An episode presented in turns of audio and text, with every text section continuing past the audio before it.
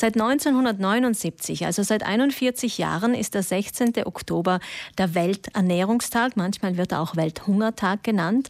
Dieses Datum wurde ausgewählt, da am 16. Oktober 1945 die Ernährungs- und Landwirtschaftsorganisation FAO als Sonderorganisation der UNO gegründet wurde, mit der Aufgabe, die weltweite Ernährung sicherzustellen. Heuer wurde der Friedensnobelpreis an das World Food Programm, an das Welternährungsprogramm der UNO vergeben, um die Bedeutung zu würdigen, die geleistet wird, den Hunger in der Welt zu bekämpfen. Und dazu begrüße ich die Chefsprecherin des WFP, des World Food Programms Berlin, Bettina Lüscher am Telefon. Guten Morgen. Äh, guten Morgen. Ich kann mir vorstellen, die Freude über den Friedensnobelpreis ist vielleicht jetzt doch in dieser Woche so langsam eingesickert in Ihre Arbeit, Frau Lüscher. Aber abgesehen jetzt von medialer Aufmerksamkeit, was erhoffen Sie sich denn von diesem doch so wichtigen Preis? Ja, ich glaube, dass die, die Freude hat sich schon von Anfang an äh, vermischt damit, mit wirklich der, der ernsten Situation, in der wir uns jetzt befinden. Wir sind in der schlimmsten humanitären Krise, die wir also seit Jahrzehnten gesehen haben. Hunger äh, herbeigeführt durch die Kriege und Konflikte, Hunger durch die Klima, äh, den Klimawandel, Hunger durch die wirtschaftlichen und sozialen Probleme, die es weltweit gibt. Und dazu kommt jetzt noch Corona. Mhm. Und das ist eben das, äh, was die große Ermahnung ist, äh, dass wir eben unsere Anstrengungen wirklich verdoppeln und verdreifachen müssen, um die Menschen, äh, den Menschen zu helfen, die wirklich jeden Tag nicht wissen, wo die nächste Mahlzeit herkommt oder deren Leben sogar bedroht ist durch Hunger. Das Motto heuer am Welternährungstag ist Grow, Nourish, Sustain Together, also wachse, nähre, unterstütze mhm. zusammen. Und es gibt ja auch viele, viele verschiedene Initiativen und Organisationen weltweit, die gegen den Hunger und für die Menschen aktiv sind. Da werden viele Spendengelder weltweit bewegt. Die Zahlen sind aber immer noch erschreckend hoch. 690 Millionen Menschen leiden an Hunger.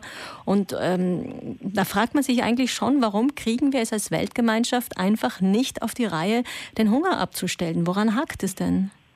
Ja, das, das wirklich Tragische ist ja, dass man äh, in den letzten 25 Jahren sehr, sehr viel Fortschritte gemacht hat. Die Armut ist äh, bekämpft worden und die Armutszahlen sind runtergegangen. Die Zahl der Hungernden ist runtergegangen.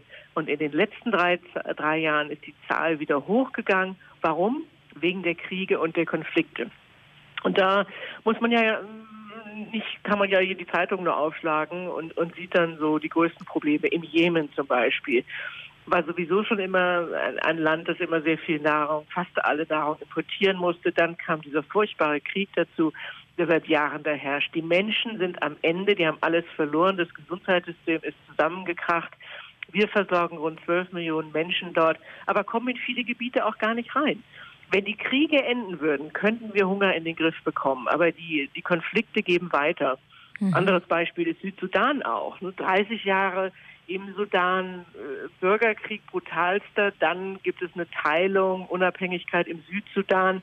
Und mehrere Jahre nach diesem wunderbaren Tag äh, gab es dann wieder Konflikte innerhalb des Südsudans. Die Menschen sind da in manchen Teilen vom Südsudan auch, äh, droht ihnen eine akute Hungersnot. Wieder mal durch den Konflikt, durch den Klimawandel und, und jetzt eben auch äh, Corona. Corona. Es klingt so, als müssten Sie immer wieder Feuerwehr spielen. Und das ist natürlich ähm, wahrscheinlich auch kräftezehrend für eine Organisation, die ja eigentlich so grundsätzlich arbeiten möchte. Auf ihrer Homepage findet man fünf Schritte zu Zero Hunger, also zu einer Welt ohne Hunger. Welche Schritte wären denn das? Die Konflikte mal abzustellen, nehme ich mal an. Man muss die Konflikte abstellen. Das ist das, äh, das, ist das Wichtige. Der Friedensnobelpreis ist ja auch ein wirklicher Alarmruf. Ähm, die alten Männer mit der Macht, die die Kriege führen, und die jungen Männer mit den Waffen sind dafür verantwortlich, dass der Hunger immer, immer weitergeht und immer schlimmer wird. Und da müssen wir eben ansetzen. Aber man muss auch andere Landwirtschaft aufbauen, da machen wir auch eine Menge. Wir machen ja einerseits 80 Prozent unserer Arbeit ist eben humanitäre Hilfe, 20 Prozent ist eben Entwicklungszusammenarbeit. Wir machen sehr viel Geschichten wie wir eben langfristig Hunger be bewältigen wollen. Durch Schulspeisung zum Beispiel. Ganz kostet nicht viel Geld. Man kann äh, Mädchen die Schulspeisung bekommen, das heißt eine gesunde Mahlzeit in der Schule plus eine Ausbildung, führt dazu, weniger Kinder später geheiratet, schicken ihre eigenen Kinder später in die Schule. Man kann wirklich die, die Zukunft von ganzen Generationen durch so einfache Schritte äh, verändern. Viel aber auch, dass man die Frauen äh, empowert. Also Kleinbäuerinnen, die eben nicht wie die Männer den Zugang haben zu den Mikrokrediten, zu den Ländern, zu den Landwirtschaften. Die trainieren wir, denen helfen wir. Wir helfen, dass sie Kooperativen aufbauen. Wir geben ihnen Silos, damit sie ihre Ernte beschützen können vor den Ratten und von Ungeziefer, damit sie später zu einem besseren Zeitpunkt für mehr Geld ihre Ernten an die an den Markt bringen können. Mhm. Äh, Klimawandel. Wir haben Milliarden von von Bäumen gepflanzt mit den lokalen Gemeinden zusammen. Die kriegen dann von uns Nahrungsmittelhilfe. Sie machen diese Projekte, äh, bauen Wasserirrigationsprojekte an. All diese Dinge kann man mit wenig Sachen machen, einen unglaublichen langfristigen äh, Effekt haben, um diese Menschen unabhängiger zu machen. Unser Ziel als World Food Program ist ja, dass die Menschen uns nicht mehr brauchen dass die Menschen uns nicht mehr brauchen, dass sie sich selber versorgen können. Das ist ja das Ziel. Ja, das ist ganz komplex, dieses Ziel, und da wird wahrscheinlich auch nicht, das wird nicht so schnell zu verwirklichen sein. Und als Organisation daran zu arbeiten, ist eine Sache. Aber haben Sie, Frau Lüscher, einen Tipp für jeden Einzelnen von uns, was wir tun können, damit sich die Situation weltweit bessert? Immerhin, ich sage nochmal die Zahl, 690 Millionen Menschen, die unterernährt sind weltweit. Sie können es, wir haben eine wunderbare App entwickelt, das heißt Share the Meal. Share the Meal können Sie runterladen und dann können Sie einfach, wenn Sie das nächste Mal Mittag essen, äh, ein, paar Euro spenden und das geht dann an Schulmahlzeiten für Kinder. Share the Meal hat viele Preise gewonnen, ist ganz einfach. Sie geben da einmal Ihre Kreditkarte ein. Mit ganz wenig Geld haben Sie einen riesen Effekt. Wir müssen das alle jetzt zusammen machen.